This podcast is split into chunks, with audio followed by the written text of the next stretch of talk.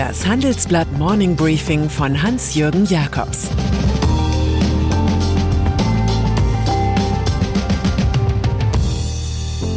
Guten Morgen allerseits. Heute ist Mittwoch, der 27. Juli 2022. Und das sind unsere Themen. Unten. Die Lufthansa wird zur Bodenhansa. Aufwärts. Putin lässt den Gaspreis steigen. Oben. BlackRock entdeckt Greenbashing. Nach einer kurzen Unterbrechung geht es gleich weiter. Bleiben Sie dran. ChatGPT und andere Technologien verändern unsere Arbeitswelt rasant. Bei der Veranstaltung Work in Progress diskutieren wir in der Handelsblatt Media Group die Zukunft des Arbeitsmarktes, HR-Trends, KI, mentale Gesundheit und neue Leadership-Perspektiven. Sei am 13. und 14. Juni in Düsseldorf oder virtuell dabei und melde dich jetzt an unter work-progress.de. Luftverkehr. Die Lufthansa wird zur Bodenhansa hatte Deutschlands Flugmonopolist zuletzt schon durch Flugabsagen und krassen Personalmangel seine Klientel verschreckt, so potenziert sich jetzt das Chaos noch einmal. Bis Freitag sind insgesamt 1000 Flüge gestrichen, 134.000 Passagiere müssen aufgrund solcher Verhältnisse aufpassen, dass sie wegen des permanenten Ärgers über diese DAX-Gesellschaft nicht in die Luft gehen. Die deutschen Drehkreuze Frankfurt am Main und München sind jetzt quasi außer Betrieb gesetzt, da die Gewerkschaft Verdi rund 20.000 Beschäftigte der Bodencrews zu Arbeitsniederlegungen aufgerufen hat. Sie will bessere Arbeitsbedingungen und mehr Gehalt erreichen. Dieser Streik ist summa summarum genauso unnötig wie die überdimensionalen Sparrunden der Lufthanseaten gerne am Publikum vorbei beschlossen. Unser Experte Jens Köhnen kommentiert den Abstieg aus der Weltliga.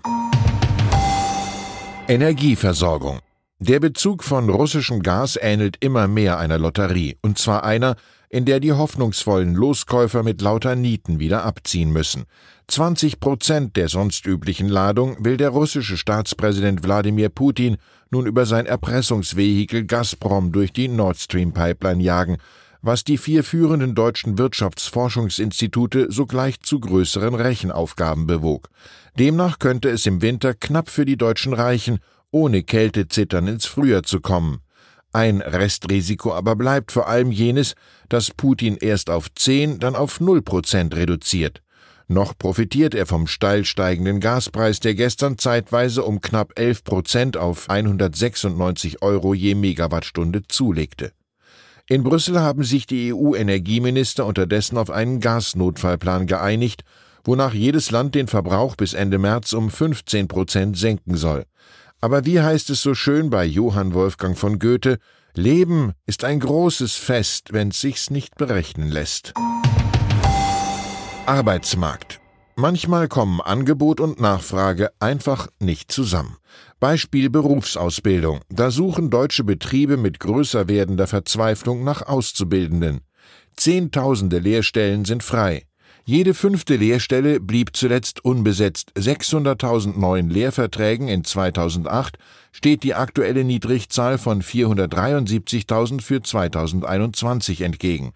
Andererseits mangelt es nicht an potenziellen Interessenten, die auch nicht im letzten Augenblick zurückziehen, und dennoch gibt es kein Matching. Die Gründe für dieses Arbeitskräfteproblem analysieren wir in einem Schwerpunkt.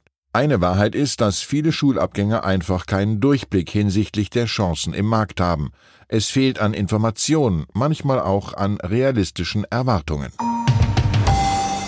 BlackRock in den vergangenen Monaten schossen sich in den USA Politiker der Republikanischen Partei auf BlackRock ein, die mächtigste Finanzfirma der Welt. Ihr Vorwurf, man überziehe mit Klimaschutzforderungen und betreibe einen Woke-Kapitalismus gegen die Unternehmen. Für diese Kritik gab es 2022 allerdings wenig Anlass. Der weltgrößte Vermögensverwalter, verwaltetes Vermögen knapp 10 Billionen Dollar, unterstützte Aktionäre bei ökologischen und sozialen Vorstößen in den Hauptversammlungen nur noch in 24 Prozent der Fälle. Im Jahr zuvor lag die Quote bei 43 Prozent. In der Branche war der Rückgang bei der Unterstützung solcher Ökopositionen insgesamt bescheidener. Es ging von 36 auf 27 Prozent herunter. Die Initiativen seien zu bindend gewesen. Zudem habe die russische Invasion in der Ukraine die Methodik der Investments geändert, argumentiert BlackRock. Man wird BlackRock-Chef Larry Fink kaum mehr wie geschehen des Greenwashings beschuldigen, sondern eher des Greenbashings. Banken. Die Schweizer Großbank Credit Suisse hat in den vergangenen Jahren noch jedes Fettnäpfchen gut getroffen.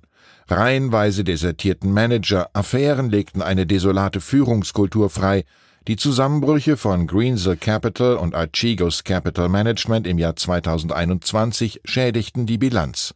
Am heutigen Mittwoch bei der Verkündung der wohl desaströsen Quartalsbilanzzahlen ist reichlich Trauer zu erwarten, auch über den Abgang des CEOs Thomas Gottstein nach nur zweieinhalb Jahren. Er dachte, man suchte einen Sanierer, aber sie suchten in Zürich am Paradeplatz einen Gott, auf Gottstein soll Ulrich Körner folgen, meldete am Dienstagabend die Financial Times, gestützt auf vier Quellen. Der Restrukturierungsspezialist Körner ist gegenwärtig Asset Management Chef der Credit Suisse.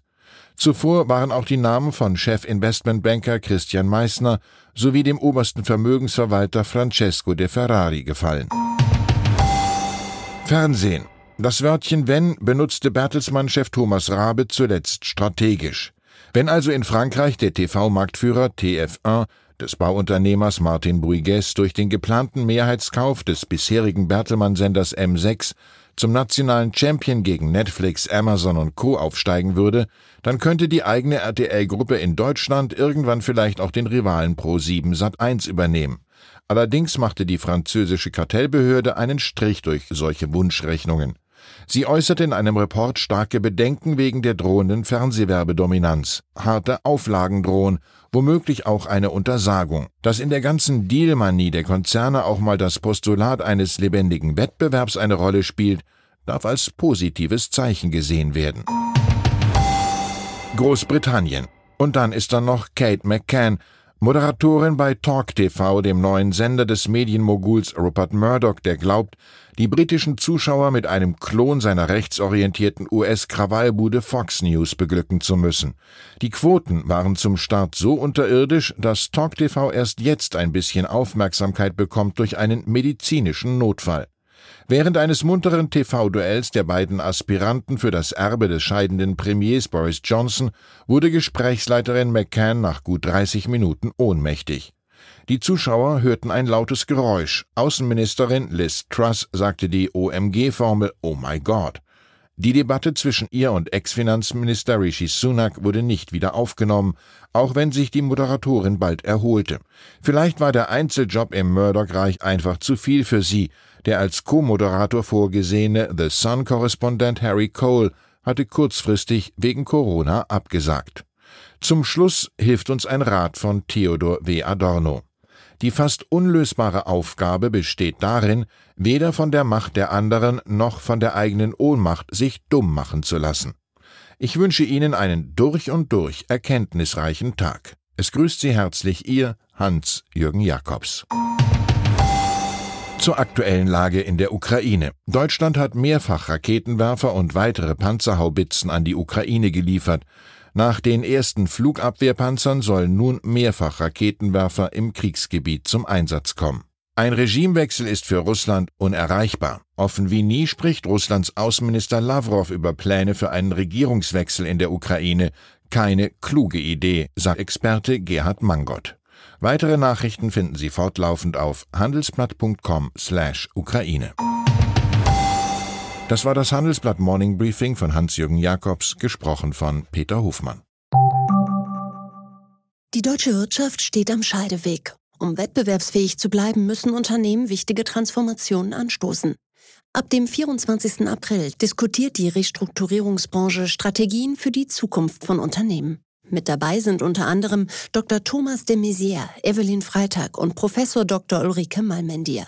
Mit dem Vorteilscode Restrukturierung 24 erhalten Sie 15% Rabatt. Alle Informationen finden Sie auf handelsblatt-restrukturierung.de.